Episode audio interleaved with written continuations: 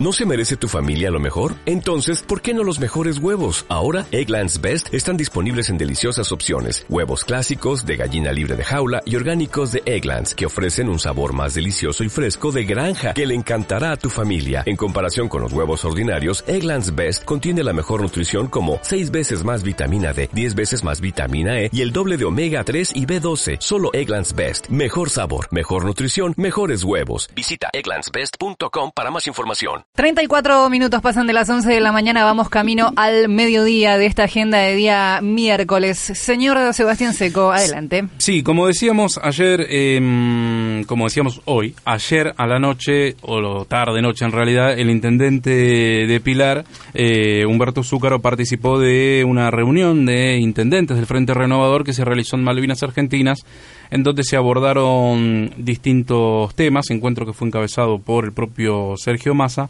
y entre una de las cuestiones que más eh, énfasis se puso, no fue la única, pero eh, sí una de las más importantes tiene que ver con el proyecto de policías comunales que mm, por decreto instauró el gobierno de la provincia de Buenos Aires y que todavía no ha logrado que mm, varios intendentes del Frente Renovador se adhieran. Las dudas tienen que ver con las potestades de los intendentes, con la mecánica de financiamiento, eh, etcétera.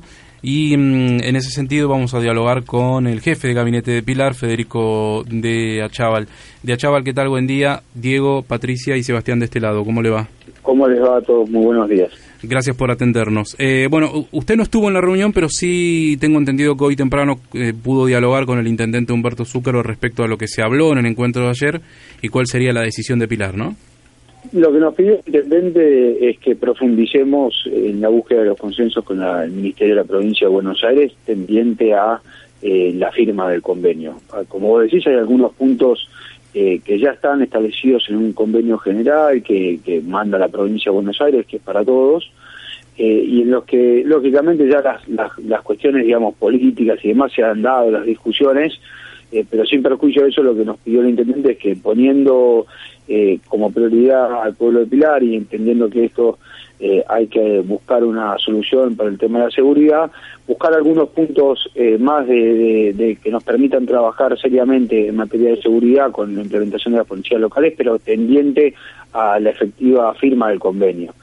Mm. Eh, así, digamos, hay un montón de cuestiones que podríamos discutir, que tienen que ver, como vos señalabas, recién en, la introducción que tiene que ver con el financiamiento, tiene que ver con si es una policía municipal o es una policía más de la provincia de Buenos Aires, si es una policía local o, no termina siendo lo que hubiese gustado en los distintos eh, arcos opositores o en verdad arcos políticos, porque incluso el Ministerio de la Provincia de Buenos Aires también tenía una idea distinta en el origen, pero sí nos pidió que trabajemos fuertemente en estas semanas con, el Ministerio para poder llegar a un acuerdo y efectivamente firmar el convenio. Y eso es lo que estamos haciendo, a partir, lógicamente ya lo veníamos haciendo, pero estamos trabajando con la Secretaría de Prevención Ciudadana para establecer algunos puntos más, específicamente no en el convenio general, sino en los protocolos de actuación que son muy importantes. Eh, desde que se conoció la, firma del decreto por parte del gobernador y se empezó a tomar también conocimiento del, del, texto eh, del decreto general, siempre desde Pilar se habló de bueno la necesidad de llegar a, consensos respecto a determinados temas.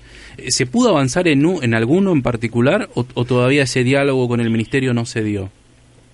No, sí se dio y hay, hay, hay la verdad que hay eh, hubo, diálogos que se dan, lógicamente el ministerio está abierto a, puntos que, por ejemplo, hemos planteado eh, con respecto a conocimiento de eh, denuncias o obtenciones de oficios que pueda llegar a tener la policía sobre base de datos de, con, sobre autos con pedido de secuestro a nivel provincial o lo mismo con, con tema de, personas que estén, digamos, buscadas por la justicia.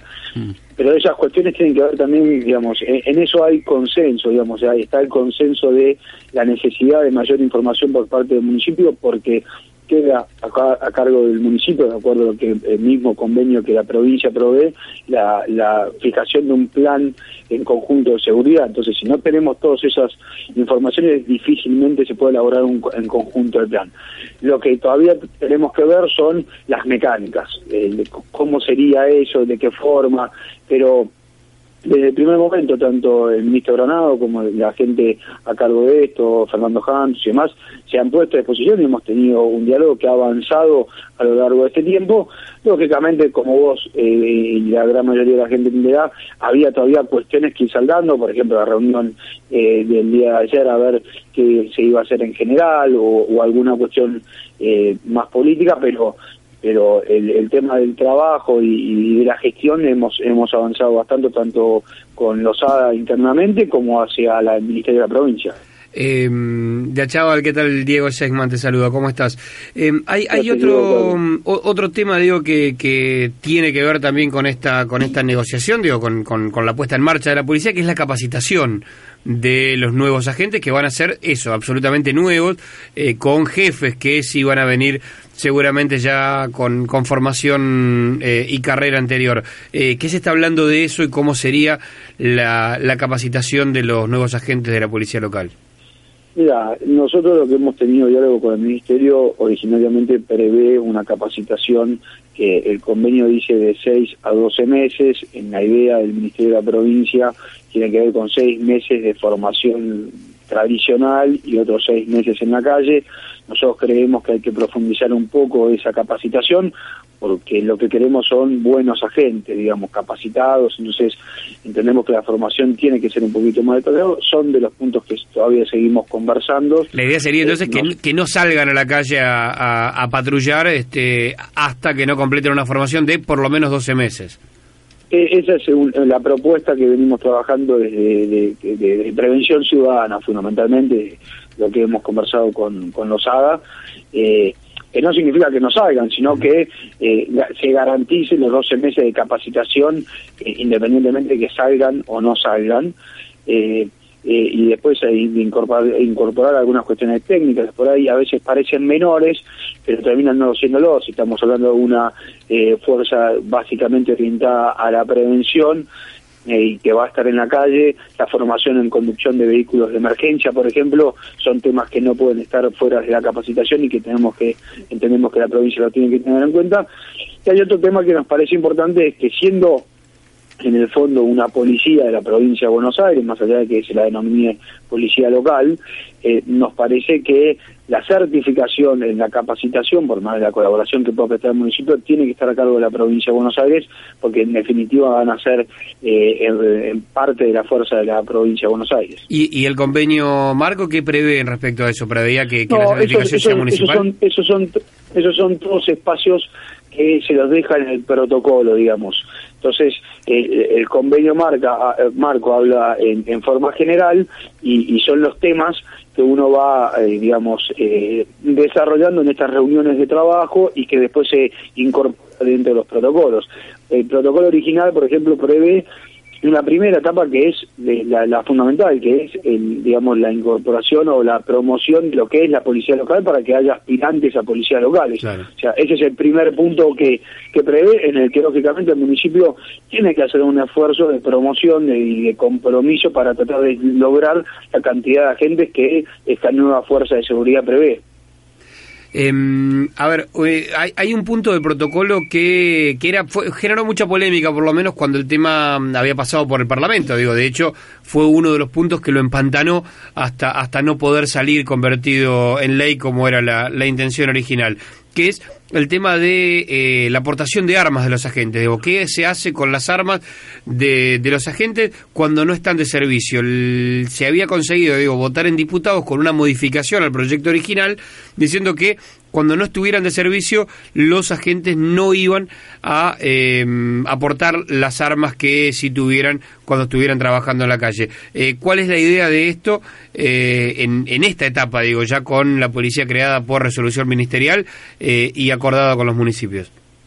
Mira, yo puntualmente no, no, no he abordado esa temática, sí recuerdo la posición, o sí recuerdo la posición de la provincia de Buenos Aires en cuanto a que su ministro es eh, de los que cree que el policía debería tener la aportación de las armas, pero no, es un tema, sinceramente digo, que hemos abordado específicamente.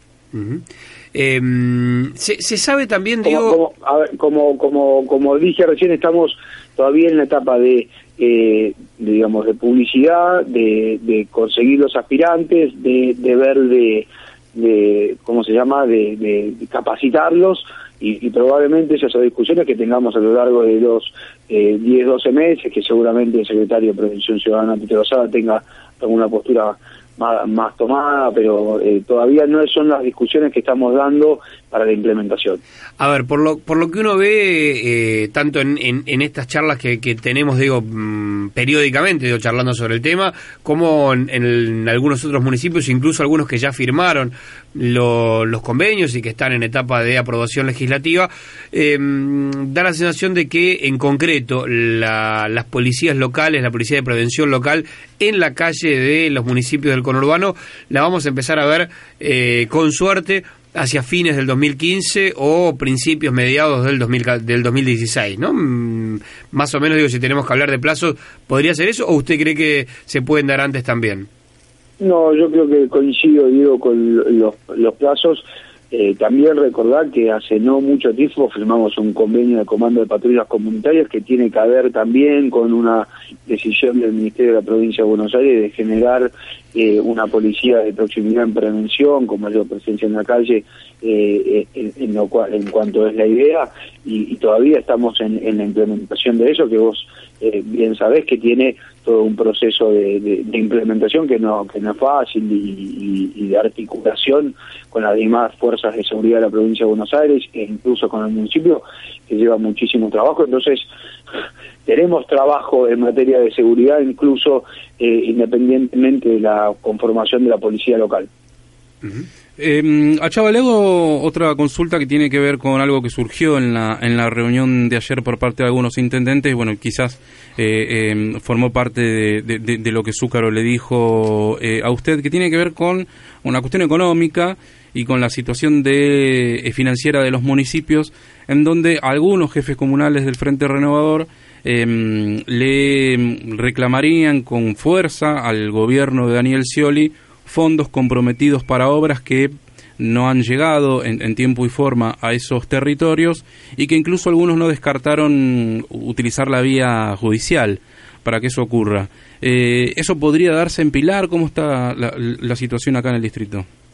Ya, hablando de, de temas de obra, digamos, Pilar tiene un reclamo histórico que tiene que ver con, por ejemplo, la salida del parque industrial hacia todo lo que es el corredor noroeste y hacia la ruta 6, uh -huh. eh, que es un reclamo histórico que ha hecho el municipio y que lamentablemente todavía no no se ha complementado por lógicamente falta de fondos por parte de la provincia de Buenos Aires.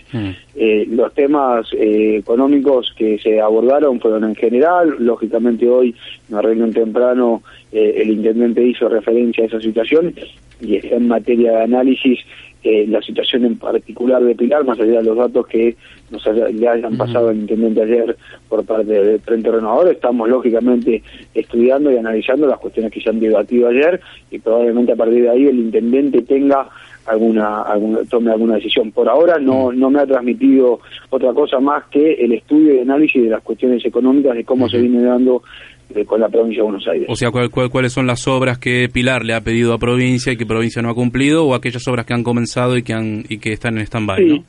no solamente de obras, sino también de fondos coparticipables. Uh -huh. ¿Eso nos llega de manera automática al, al municipio? O, eh, o... Eh, en la ley está previsto, lo que se hace referencia es que puede haber habido algunos atrasos que hay que chequear. Uh -huh. eh, y, y, y, usted, digo, como, como abogado especialista, digo, también en, en, en cuestiones de en, en administración, eh, ¿ve viable, digo, la, ¿Se cortó? ¿Están? No, estamos allá. Digo, no, sigo en línea, sigo en línea. No, escuché, escuché un, un, un, ruidito en línea, pensé que se había cortado. Digo, si, si ve viable la, la vía judicial como, mm, como, como mecanismo de reclamo, en este caso, de eh, tanto las obras que este, se habían comprometido en su momento, como eventualmente si, si existiera un, un retraso en la coparticipación.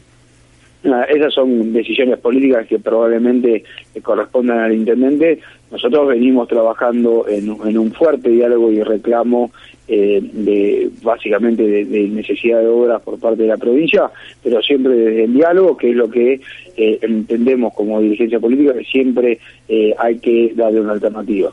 y después las cuestiones legales será una cuestión de primero analizar cuál es la situación real. Bien, Federico de el jefe de mm, gabinete del municipio de Pilar, muchísimas gracias por este contacto. Le hago una consulta. ¿Se, se sumó al desafío Baldazo por Pilares?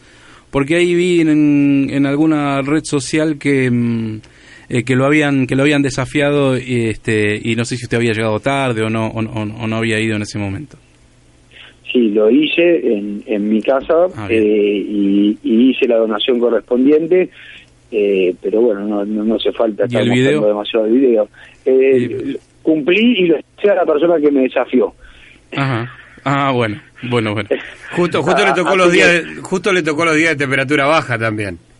Me tocó, te- tenía bastante frío, eh, pero bueno, ¿qué le vamos a hacer? Eh, es parte de, me parece que eh, eh, el tema de de la, eh, la campaña de concientización ha sido muy importante, es, no es un tema de que no tengamos conocimiento y es importante, eh, digamos, eh, concientizar a la, a la población sobre la enfermedad. Y en el caso en particular de la campaña que se armó en Pilar también parte de lo que muchos de los pilarenses nos sentimos orgullosos es el trabajo y cómo se hace en el Centro de Rehabilitación Pilar de Esperanza, entonces poder colaborar con la causa, aunque sea con alguna cuestión que parezca eh, menor que estirar su madre de agua fría o eh, a través de la donación, eh, me parece que siempre es positivo. Eh, de Achaval, gracias nuevamente. ¿eh? Muchísimas gracias a ustedes. Hasta luego.